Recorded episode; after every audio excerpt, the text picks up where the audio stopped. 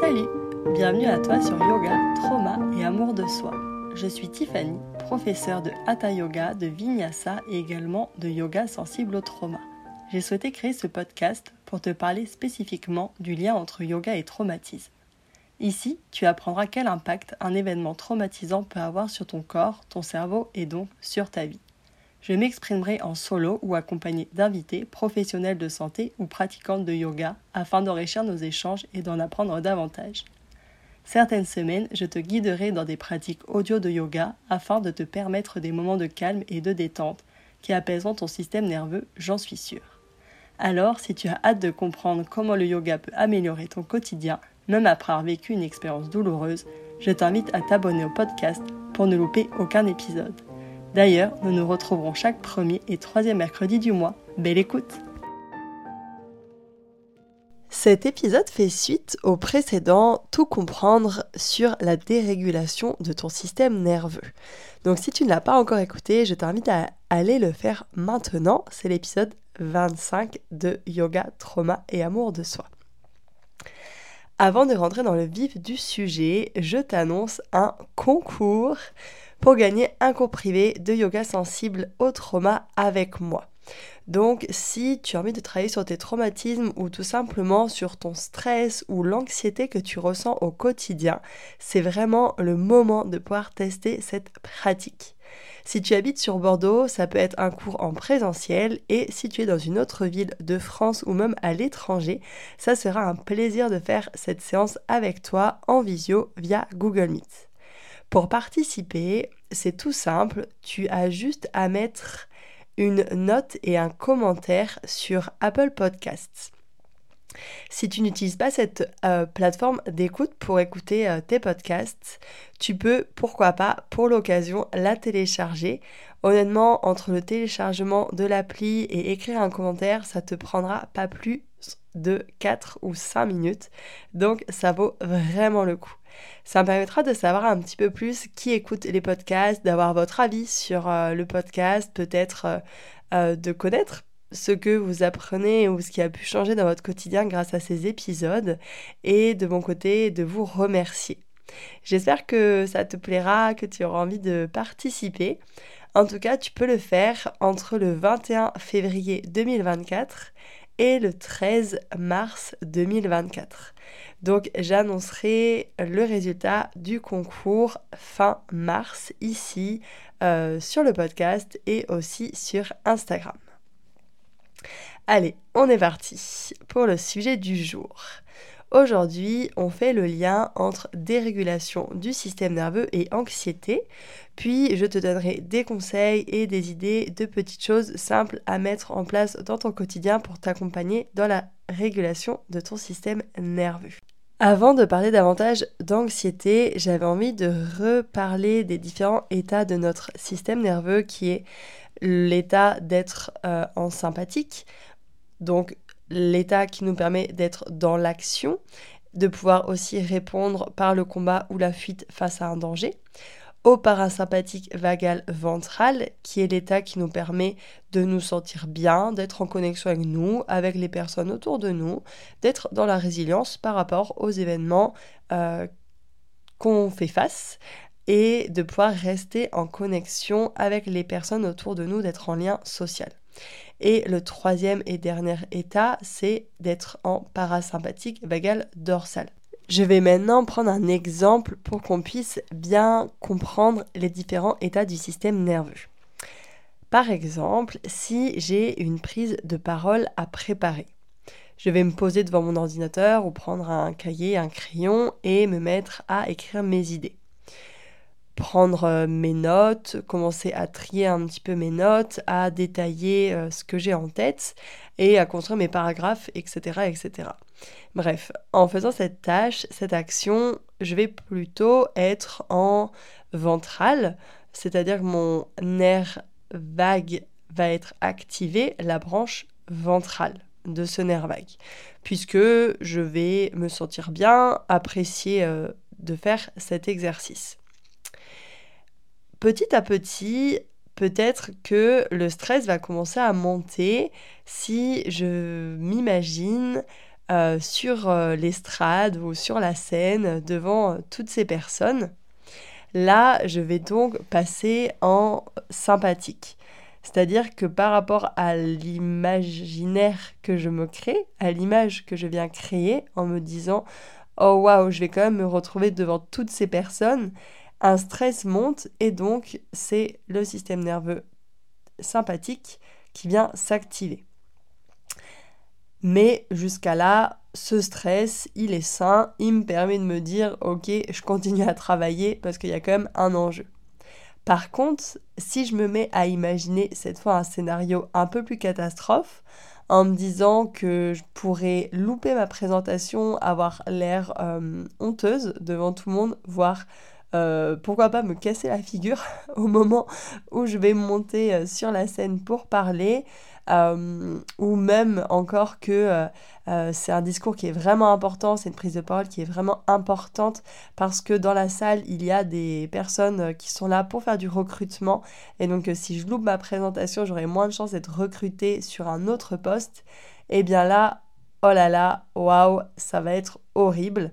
Et là, il est possible face à toutes ces idées, face à cette visualisation, je passe en parasympathique vagal dorsal.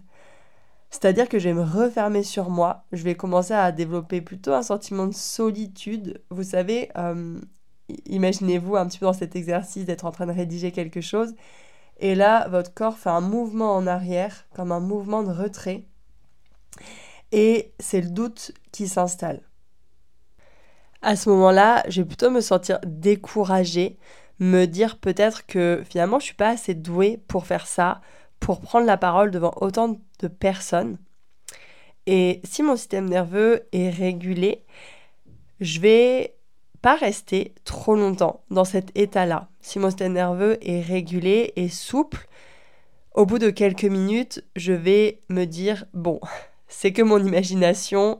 Oui, ça peut arriver, mais ça peut aussi très bien se passer. Euh, est-ce que je peux pas peut-être appeler euh, ma meilleure pote euh, pour qu'elle me soutienne et qu'elle m'encourage et peut-être même qu'elle me donne des conseils parce que elle, est habituée à prendre la parole devant plein de personnes. Et là, je vais repasser donc en système nerveux, enfin par mon système nerveux sympathique, puis mon système nerveux ventral pour me permettre d'être en connexion avec les autres, d'aller chercher de l'aide auprès de personnes grâce au lien social. Je précise bien que je passe euh, de l'état vagal dorsal à l'état vagal ventral par le sympathique. Car on ne peut pas passer du ventral au dorsal et du dorsal en ventral sans passer entre-temps par le sympathique. Et par contre, pour une personne donc ça peut aussi être moi. Donc si je reprends ce même exemple, si par contre mon système nerveux est dérégulé, je vais soit rester en dorsal, c'est-à-dire pendant des heures me dire mais en fait, enfin, pourquoi j'ai accepté de faire cette prise de parole? Je suis vraiment pas capable, je suis nulle, je ne vais pas y arriver. Euh, ça va peut-être engendrer vraiment euh, de la tristesse, du dégoût, de la peur, euh, voilà, plein de sentiments et de sensations qui vont être désagréables et je vais rester en repli sur moi. Ou bien, autre possibilité, je vais repasser en sympathique, mais sans avoir la possibilité ensuite d'activer le ventral et de revenir en lien avec les autres. Et si je reste en sympathique après cette situation, peut-être que je vais me retrouver à travailler jour et nuit jusqu'au jour J pour être sûr de réussir cette prise de parole. Donc de façon excessive. Ou du moins plus ou moins excessive, mais en tout cas trop par rapport à l'enjeu qu'il y a derrière cette prise de parole. J'espère que cet exemple est clair pour toi et peut-être pour te donner encore davantage de clés de compréhension sur nos différents comportements on peut préciser qu'il y a aussi, euh, qu'il peut aussi y avoir des mélanges entre nos différents états. Euh, tu as sans doute déjà entendu parler de l'état de figement, d'ailleurs je t'en reparlerai davantage à la fin de l'épisode. Donc l'état de figement qu'on appelle aussi freeze, eh bien c'est un mélange du sympathique et du dorsal. Et c'est ça qui crée le figement, comme j'ai pu déjà te l'expliquer, parce que le corps, il fait face à deux énergies qui sont complètement contradictoires, puisque le sympathique nous permet d'être dans l'action, et le dorsal, c'est plutôt un frein, euh, le frein de notre euh, voiture. Donc, c'est contradictoire, et au niveau du corps, c'est l'incompréhension, et c'est pour ça que ça vient provoquer l'immobilité, et qu'on vient en frise. Le ventral, donc l'état de connexion à soi, aux autres, plus le dorsal, là, ça permet en fait d'être dans un état de contemplation. C'est vrai qu'on parle souvent du dorsal un petit peu en négatif, si je peux me permettre ce mot, quand on parle de régulation du système nerveux, de traumatisme, etc. Mais finalement, aucun état est mauvais. Il nous permet tous euh, d'être dans un état d'équilibre et de réagir de différentes façons face euh, aux événements euh, auxquels on est confronté. Mais finalement, le ventral et le dorsal, ça nous permet d'être en contemplation parce que on est dans le ventral, dans le euh, je suis bien, je suis en lien avec moi-même, et le dorsal qui va être plutôt le repos, le je suis tourné vers moi. Donc le mélange de ces deux-là, ça va être d'être dans la contemplation, voilà, d'un beau paysage, de regarder euh, sa famille euh, jouer à quelque chose, en contemplation de se sentir bien, etc. Et le ventral plus le sympathique, là du coup c'est je me sens bien, je me sens en sécurité et en plus je peux être dans l'action, j'ai de l'énergie. Donc c'est souvent le cas lorsqu'on va jouer euh, lorsqu'on joue, tous nos sens sont activés, par exemple pour courir euh, après la balle, euh, si on fait un, volet. Enfin, du coup, c'est pas forcément courir après la balle, mais en tout cas de sauter et d'être dans la réactivité pour pouvoir relancer la balle. Vous voyez, j'imagine dans cet exemple que je ne suis vraiment pas une pro du volet. Et si c'est un jeu plutôt un jeu de société, un jeu de stratégie, tous mes sens vont aussi être activés euh, pour me demander qu'est-ce que je devrais faire euh, pour gagner. Mais malgré tout, je reste connectée aux autres, je rigole, je passe un bon moment avec les personnes qui sont autour de moi. Voilà, cette fois, tu en sais vraiment beaucoup plus. Euh, après, ça n'est pas important dans ton quotidien de forcément bien distinguer à tout moment dans quel état est ton système nerveux. Euh, je trouve que c'est vraiment intéressant de comprendre et de connaître ça, mais il ne faut pas non plus euh, se prendre la tête au quotidien par rapport à ça. Le plus important, c'est surtout de savoir reconnaître lorsque tu sors de ta fenêtre de tolérance et que tu n'es plus en ventral, mais que tu passes en sympathique ou bien en dorsal. Parce que ces états-là euh, lorsqu'il dure trop longtemps, lorsqu'on reste trop longtemps sympathique ou trop longtemps en dorsal, que ça vient créer euh, plus de stress et plus d'anxiété et plus d'inflammation dans ton corps. Et je pense que si tu écoutes ce podcast, c'est sûrement que tu dois ressentir toi aussi du stress au quotidien, donc du stress chronique ou même de l'anxiété. Et c'est ce qui va nous amener d'ailleurs à parler maintenant davantage d'anxiété. Dans l'épisode précédent, je te disais justement que l'anxiété, c'était un symptôme de la dérégulation du système nerveux. Parce que quand le système nerveux d'une personne est dérégulé, ça se traduit aussi par une amygdale qui est dérégulée. C'est-à-dire que l'amygdale cérébrale, euh, qui se trouve donc dans notre cerveau, elle est en permanence en train de s'allumer. Elle ne répond plus de façon juste au danger et au potentiel danger, elle va s'allumer constamment ou rester constamment en activité. Et c'est pour ça que tout peut être danger quand on a un système nerveux qui est dérégulé, et c'est pour ça qu'on est très stressé et très anxieux, anxieuse, tout devient danger, tout devient inquiétant, stressant et angoissant. Et derrière chaque situation qui amène de l'anxiété, il y a en fait des peurs. Euh, ça peut être la peur d'être rejeté, d'être abandonné, de ne pas être aimé, d'être oublié, moqué, la peur de manquer aussi, manquer d'argent, manquer de biens euh, matériaux, biens matériels, biens matériaux. Euh, donc comment est-ce qu'on peut expliquer ça? L'anxiété, c'est une peur qui est sans objet. C'est ça la différence avec le stress, c'est que lorsqu'on est stressé, euh, on est confronté à du stress qui est sain. Si par exemple on a justement cette fameuse prise de parole dans trois jours, on est stressé, mais voilà, euh, c'est juste là pendant trois jours, je suis stressé. Et après ma prise de parole, le stress redescend. Ça, c'est le stress sain. Le stress chronique, c'est quand on est confronté tous les jours à du stress. Si on a un travail qui est stressant, trop de responsabilités, que tous les jours on prend les bouchons, euh, qu'on est stressé d'arriver en retard pour récupérer ses enfants à l'école, que le soir c'est la course, bref, là le stress, il, il ne fait pas de pic pour monter pour répondre à un événement et redescend après. Non, le stress, il est là tous les jours. Donc ça, c'est le stress chronique, mais on pourrait dire pourquoi on est stressé. On sait que c'est parce que notre travail, il est super euh, stressant, qu'on a trop de pression, que c'est la course tous les jours. On sait pourquoi on est stressé quand on souffre de stress chronique. Par contre, quand on souffre d'anxiété, eh bien, encore une fois, c'est une peur qui est sans objet. C'est-à-dire qu'on craint un danger, mais on ne sait pas lequel. On n'arrive pas à mettre le doigt sur ce qui crée l'anxiété. Et on peut se demander du coup pourquoi? Pourquoi est-ce qu'on n'arrive pas à savoir pourquoi on est anxieux? Parce qu'en fait, souvent, le danger en question, qui est ou était présent dans notre environnement, dans notre quotidien, peut-être qu'il l'est depuis plusieurs semaines, voire plusieurs mois, ou même plusieurs années, plusieurs dizaines d'années. Et c'est ça qui fait qu'on développe des comportements pour faire face à ces agents stressants et qu'on ne voit plus ça comme un danger. Parce qu'en fait, ça nous semble maintenant normal et plutôt banal, par exemple, d'avoir un, d'avoir un travail super stressant, de courir toute la journée après le temps, euh, d'être en panique, de se dire est-ce que je vais aller récupérer mes enfants à la garderie à l'heure où je vais encore arriver en retard?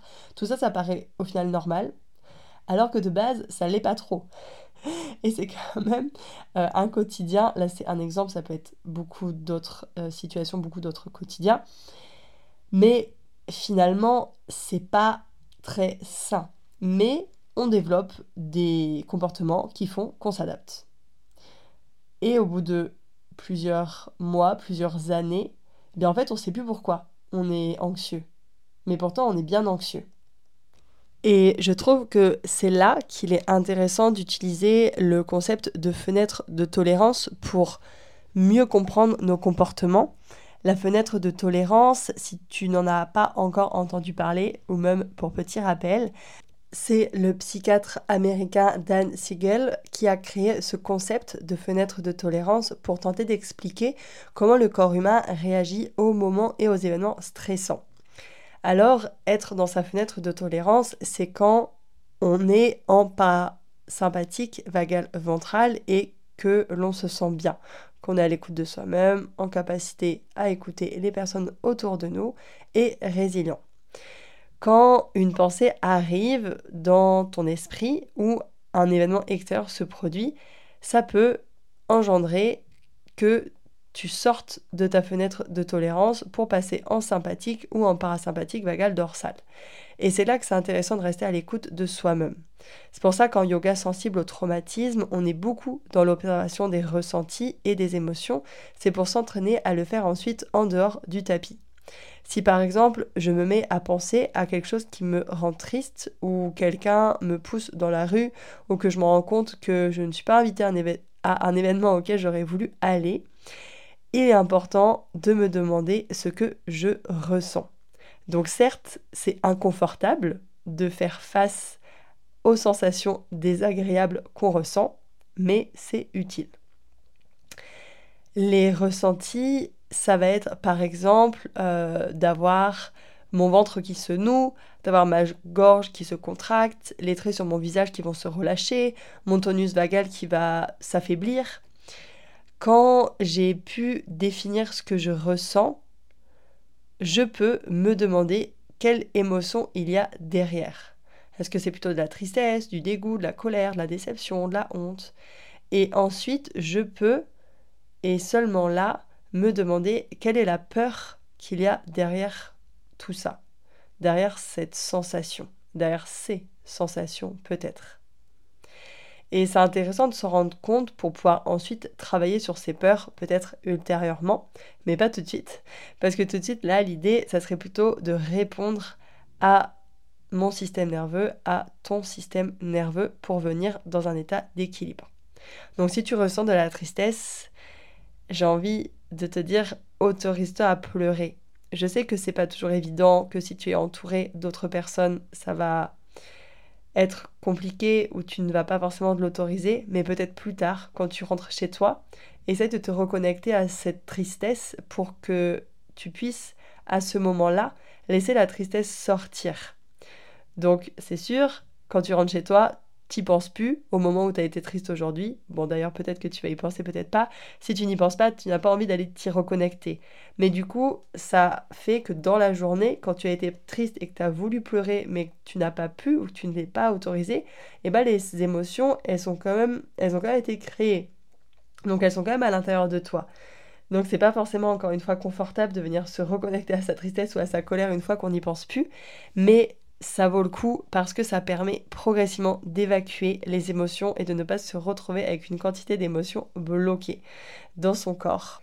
Si c'est de la colère, tu peux euh, courir, sauter sur place, tu peux taper dans un oreiller, crier, même crier euh, en silence. Euh, si c'est du dégoût, de la déception, est-ce que tu peux par exemple écrire sur une feuille, déchirer la feuille ou même pas la déchirer, et après peut-être mettre de la musique que tu aimes pour te remettre dans une énergie différente, peu importe ce qui te vient. Ça peut aussi, par exemple, d'être d'appeler un ou une proche qui va te rappeler la personne formidable que tu es, parce que souvent, lorsqu'on se sent pas bien, on a tendance à voir la situation un peu plus négative qu'elle l'est. C'est les biais de négativité, hein, c'est normal, c'est humain. Mais c'est pour ça qu'il est intéressant d'avoir des ressources, que ce soit des ressources internes ou des ressources externes, que tu peux préparer à l'avance, lister, pour que dans les moments où tu en aies besoin, eh bien, tu saches quoi faire, qui appeler pour te sentir mieux. Ça paraît... Euh, peut-être pas utile ou peut-être euh, que c'est le genre de choses qu'on ne va pas prendre le temps de faire. Et en fait, ça sauve. ça sauve lorsqu'on ne se sent pas bien de savoir qu'est-ce qui peut nous réconforter, qu'est-ce qui peut nous permettre de revenir à un état ventral, à un état où on se sent bien. Donc pour récapituler, quand tu sens que tu es en train de sortir de ta fenêtre de tolérance, d'avoir des émotions désagréables qui arrivent, en premier, qu'est-ce que tu ressens? Ensuite, quelle émotion arrive Et en dernier, quel est ton besoin derrière cette émotion? Quel besoin tu as besoin de satisfaire, de combler pour retrouver ton état d'équilibre? La seule chose qui peut calmer une émotion, c'est une action. Ça, c'est vraiment à garder en tête. Alors oui, des fois, on n'a pas le courage. Des fois, on est triste et en fait, on a juste envie de rester dans notre tristesse. Oui, c'est sûr, ça arrive. Mais franchement, si on peut essayer de passer au-dessus de ça, c'est aussi chouette. Et la fierté de soi, d'apprendre à se connaître, euh, d'apprendre à dialoguer avec son système nerveux, c'est vraiment chouette. Tout simplement. Donc, sens-toi libre d'agir. C'est vraiment ce que j'ai envie de te dire. Sens-toi libre d'agir pour répondre à tes émotions, à tes ressentis. Parfois, c'est sûr que c'est plus évident que d'autres fois. Hein. Comme je te le disais, des fois, on n'a pas envie, on n'a pas l'énergie, on n'a pas l'espace, ou bien on n'arrive pas à mettre le doigt exactement sur ce qu'on ressent. C'est plus flou. On sait qu'on se sent mal, mais on ne sait pas exactement qu'est-ce qui a fait dans notre journée ou dans les jours précédents qu'on se sent pas bien. Mais à force de s'entraîner à être concentré et à être en conscience de ses ressentis, j'ai vraiment envie de te le dire euh, par rapport à mon expérience. Petit à petit, on sait ce qui fait que on se sent pas bien. On arrive de plus en plus facilement à mettre le doigt sur ce qui vient causer les sensations désagréables, les sensations corporelles euh, qui sont désagréables. Après, je pense que peu importe euh, notre évolution par rapport à la connaissance de nous-mêmes, etc., Il y a toujours des moments où on a beau essayer de dialoguer avec notre système nerveux, de répondre aux besoins de notre corps. Euh, par exemple, la semaine dernière, il y a quelque chose qui m'a contrarié. J'ai un peu ruminé et après je me suis dit, allez, je vais sortir marcher, ça va me faire du bien. Ça va me changer l'esprit, ça va voilà, me mettre en mouvement, prendre l'air frais, ça va me faire du bien. Et eh bien franchement, même dehors, en marchant, j'avais un peu du mal à passer à autre chose. Donc dans ces moments-là, bienveillance envers soi-même. Voilà, se rappeler que tout finit toujours par passer, que toutes les sensations sont cycliques, c'est-à-dire qu'elles partent et qu'elles reviennent et qu'elles repartent et qu'elles reviennent. Mais que parfois ça prend plus de temps et qu'il faut se laisser le temps. C'est pas très grave non plus. Avant de finir, par rapport à tout ça, je voulais aussi faire une précision. Du coup, tout à l'heure, je t'ai parlé de hum, dissociation. Donc, faire une précision lorsque, si c'est ton cas, tu vis de la dissociation, si par moment tu sens euh, qu'une situation est en train de se passer et que toi, tu n'es pas en train de vivre la situation parce que tu es à côté de ton corps ou bien que tu es complètement coupé des sensations que tu as dans ton corps, dans ce cas-là, c'est sûr que ça va être difficile de venir ressentir si ton ventre est noué, si tu as des fourmillements dans les jambes ou si c'est ta gorge euh, qui, euh, qui est nouée. Là, c'est sûr que c'est complètement impossible. Donc dans ces cas-là, l'idée, ça serait plutôt de d'essayer en tout cas de te ramener dans le moment présent. Euh, par différentes techniques qui peuvent être par exemple de venir euh, effectuer des pressions sur tes bras ou simplement sur tes mains, en tout cas sur une zone de ton corps avec lequel tu es à l'aise euh, avec le contact physique. Donc par exemple effectuer donc des pressions sur, sur tes mains, sur tes bras, pourquoi pas sur tes jambes aussi. donc ça c'est ce qu'on appelle le brushing. ça peut aussi d'être de venir faire du shaking, donc de laisser tes bras ou peut-être même tes jambes aussi euh, trembler et puis progressivement venir secouer de plus en plus euh, tes bras, tes jambes, tout ton corps. Ça, c'est des choses qui peuvent ramener ou en tout cas aider à revenir dans le moment présent. Ça peut être aussi de faire de la respiration, mais encore faut-il que tu sois vraiment à l'aise avec les exercices de respiration. Euh, ça peut même être aussi de demander un câlin à un proche. Le fait, donc ça, bon, pour le coup, soit ça passe, soit ça casse, dans le sens où euh, quand on est dans de la dissociation, on va soit avoir besoin du contact, donc du contact de soi ou du contact de quelqu'un d'autre. Donc un câlin, ça va être très soutenant, très enveloppant. Ça va aussi permettre de ressentir du poids. Et comme quand on a une grosse couverture sur soi pour dormir, le poids fait que ça nous permet de redescendre, de revenir dans notre corps. Donc ça, c'est pour certaines personnes. Et pour d'autres, le contact est horrible. Donc faut savoir qu'est-ce qui est le mieux pour soi, le contact ou au contraire d'éviter complètement le contact.